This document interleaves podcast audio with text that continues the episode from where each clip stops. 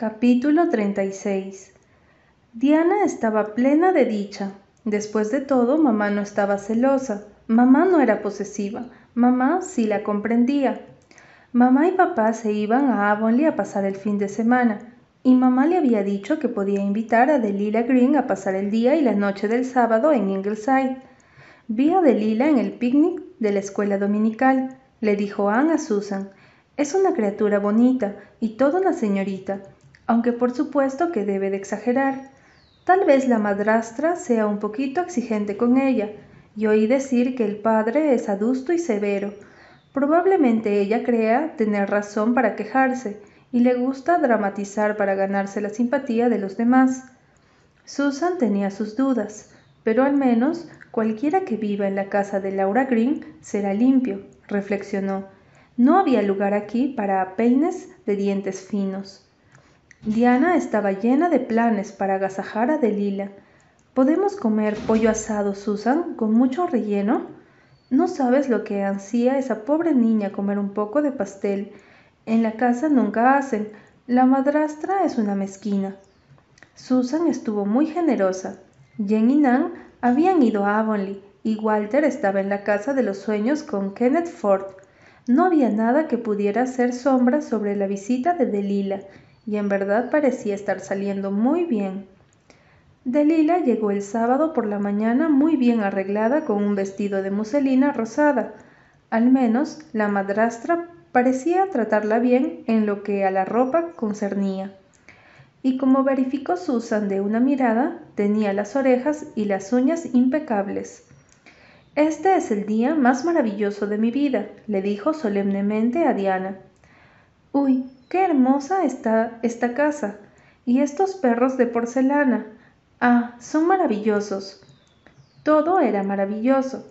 Delila usó esa pobre palabra hasta el agotamiento. Ayudó a Diana a atender la mesa para el almuerzo y eligió la canastita de cristal llena de arvejitas como centro.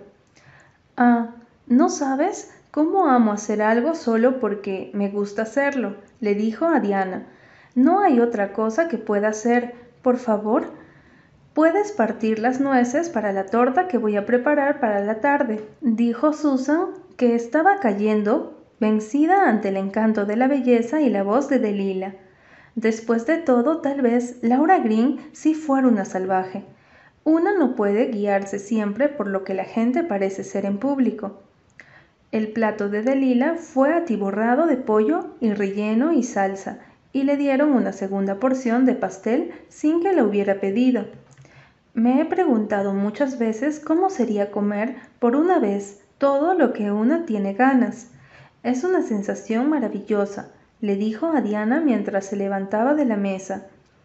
Pasaron una tarde muy linda. Susan le había dado a Diana una caja de caramelos y Diana la compartió con Delila. Delila admiró una de las muñecas de Dee y Dee se la regaló. Limpiaron el cantero de pensamientos y arrancaron algunos dientes de león que habían invadido el parque. Ayudaron a Susan a pulir la plata y la secundaron en la preparación de la cena. Delila era tan eficiente y prolija que Susan capituló completamente. Solo dos cosas estropearon la tarde. Delila se las ingenió para mancharse el vestido con tinta y perdió su collar de cuentas. Pero Susan con sal y limón le sacó muy bien la tinta, si bien con ella también se fue un poco del color, y Delila dijo que lo del collar no importaba, nada importaba excepto que estaba en Ingleside con su queridísima Diana. ¿No vamos a dormir en la cama del cuarto de huéspedes? preguntó Diana cuando llegó la hora de irse a dormir. Siempre alojamos a las visitas en el cuarto de huéspedes, Susan. Tu tía Diana viene mañana a la noche con tu padre y tu madre, dijo Susan. Ya preparé el cuarto de huéspedes para ella, y en tu cama puedes dormir con Cameron, lo que no podrías hacer en el cuarto de huéspedes. Ah, qué rico olor tienen estas sábanas, dijo Delila cuando se acostaron. Susan siempre las hierve con raíz de lirio de Florencia, dijo Diana. Delila suspiró. Me pregunto si sabrá la suerte que tienes, Diana. Si yo tuviera una casa como la tuya, pero es mi destino en la vida, tengo que soportarlo. En su ronda nocturna antes de irse a su cuarto, Susan fue a decirles que se dejaran de charlar y se durmieran. Les dio dos bollos de azúcar de arce a cada una.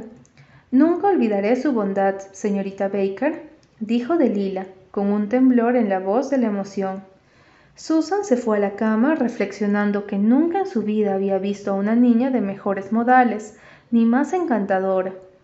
Sí que la había juzgado mal a Delila Green, aunque en ese momento se le ocurrió a Susan que, para ser una niña a la que nunca le daban bien de comer, los huesos de Delila Green estaban bien recubiertos.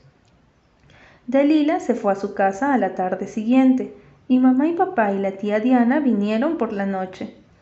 El lunes cayó el rayo del cielo. Al regresar a la escuela al mediodía, Diana oyó, al entrar en el edificio, que mencionaban su nombre. Dentro del aula de Lila Green era el centro de un grupo de niñas curiosas. Me desilusioné tanto en Ingleside después de los alardes de Dee sobre su casa. Yo esperaba una mansión. Es grande, sí, pero algunos de los muebles están en muy mal estado. Las sillas Piden a gritos un nuevo tapizado. ¿Viste los perros de porcelana? preguntó Bessie Palmer. No tienen nada de maravilloso, ni siquiera tienen pelo. Le dije a Diana allí mismo que estaba desilusionada. Diana estaba con los pies pegados al suelo, o al menos pegados al piso de la escuela. No era adrede que escuchara sin ser vista, simplemente estaba demasiado alelada como para poder moverse. Lo siento por Diana, continuaba Delila. Cómo los padres descuidan a la familia es escandaloso. La madre es una dejada. Es terrible cómo se va y deja a los niños para que los cuide esa vieja Susan, sola, que además está medio loca. Lo que se desperdicia en esa cocina es de no creer. La esposa del doctor es demasiado despreocupada y perezosa para cocinar ni siquiera cuando está en casa de modo que Susan hace lo que quiere. Iba a servirnos la comida en la cocina, pero yo la enfrenté y le dije, ¿Soy una visita o no? Susan dijo que si le contestaba con insolencia me iba a encerrar en el armario. Yo le dije, no se atreverá. Y no se atrevió. Podrá intimidar a los niños de Ingleside, Susan Baker, pero no puede intimidarme a mí. Ah, les digo que la enfrenté a Susan. No le permití que le diera jarabe sedante a Rila. ¿No sabe que es veneno para los niños? le dije. Pero se desquitó a la hora del almuerzo, las porciones miserables que sirve. Había pollo, pero a mí me tocó la rabadilla y ni siquiera me preguntaron si quería una segunda porción de pastel. Pero Susan, por otro lado, quería hacerme dormir en el cuarto de huéspedes, y Dee se negó terminantemente, por pura maldad. Es tan celosa, pero igual yo siento pena por ella. Me dijo que Nan la pellizca y que es un escándalo. Tiene los brazos negros y azules. Dormimos en una habitación y un gato macho, viejo y sucio, estuvo a los pies de la cama toda la noche. No era higiénico, y se lo dije a Dee. Y me desapareció el collar de cuentas. No estoy diciendo que se lo haya quedado Susan. Creo que es honesta, pero es rara y Shirley me tiró encima un frasco de tinta. Me arruinó el vestido, pero no me importa. Ma tendrá que comprarme uno nuevo. Bueno, de todas maneras, les saqué todos los dientes de león del jardín y les pulí la platería. Si la hubieran visto. No sé cuándo la habrán pulido por última vez. Les digo que Susan se despreocupa cuando la esposa del doctor no está. Yo le hice ver que la había descubierto, ¿Por qué nunca lava el cajón de las papas, Susan? Le pregunté, si le hubiera visto la cara. Miren mi nuevo anillo, chicas. Me lo regaló un chico que conozco en Lombridge. Ay, yo le vi ese mismo anillo a Diana Bly muchas veces, dijo Peggy McAllister desdeñosamente. Y yo no creo ni una sola palabra de todo lo que has dicho de Ingleside de Lila Green, dijo Laura Carr. Antes de que Delila pudiera responder, Diana, que había recuperado la facultad del movimiento y de la palabra, entró como una trompa en el aula. Judas. exclamó. Después pensó, arrepentida, que no era muy digno de una señorita decir eso, pero se había sentido herida en lo más profundo de su ser, y cuando se tienen los sentimientos convulsionados, una no puede ponerse a elegir las palabras. Yo no soy Judas, barbulló de Lila, ruborizándose, probablemente por primera vez en su vida. Sí que lo eres, no tienes ni una gota de sinceridad, no vuelvas a hablarme mientras vivas. Diana salió de la escuela y se fue corriendo a su casa. No podía quedarse en la escuela esa tarde, no podía. La puerta de Ingleside recibió el portazo más fuerte de toda su existencia. Mi amor, ¿qué pasa? exclamó Anne, interrumpiendo su conversación con Susan en la cocina por una hija llorosa que se arrojó como una trompa contra el techo materno. Toda la historia salió, algo inconexa, entre sollozos. He sido herida en todos mis sentimientos más delicados, mamá, y nunca más voy a creer en nadie. Mi amor, no todas tus amigas serán iguales. Pauline no era así. Es la segunda vez, dijo Diana con amargura, dolida por la traición y la pérdida. No habrá una tercera. Lamento que Dee haya perdido su fe en la humanidad, dijo Anne, algo pesarosa cuando Dee se hubo ido arriba. Esto es una verdadera tragedia para ella. Ha tenido mala suerte con alguna de sus amigas, Jenny Penny y ahora Delila Green.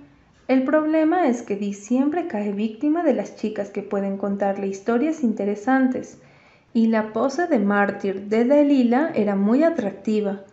Si me pide mi opinión, mi querida señora, esa niña Green es una perfecta descarada, dijo Susan, más implacable por haber sido ella misma tan fácilmente engañada por los ojos y los modales de Delila. Decir que nuestros gatos son sucios, no digo que no haya gatos machos, mi querida señora, pero la niña no debe hablar de eso. Yo no soy muy amante de los gatos, pero Cameron tiene siete años y al menos debe ser respetado. Y en cuanto a mi cajón de las papas. Pero Susan no podía siquiera expresar sus sentimientos sobre el cajón de las papas.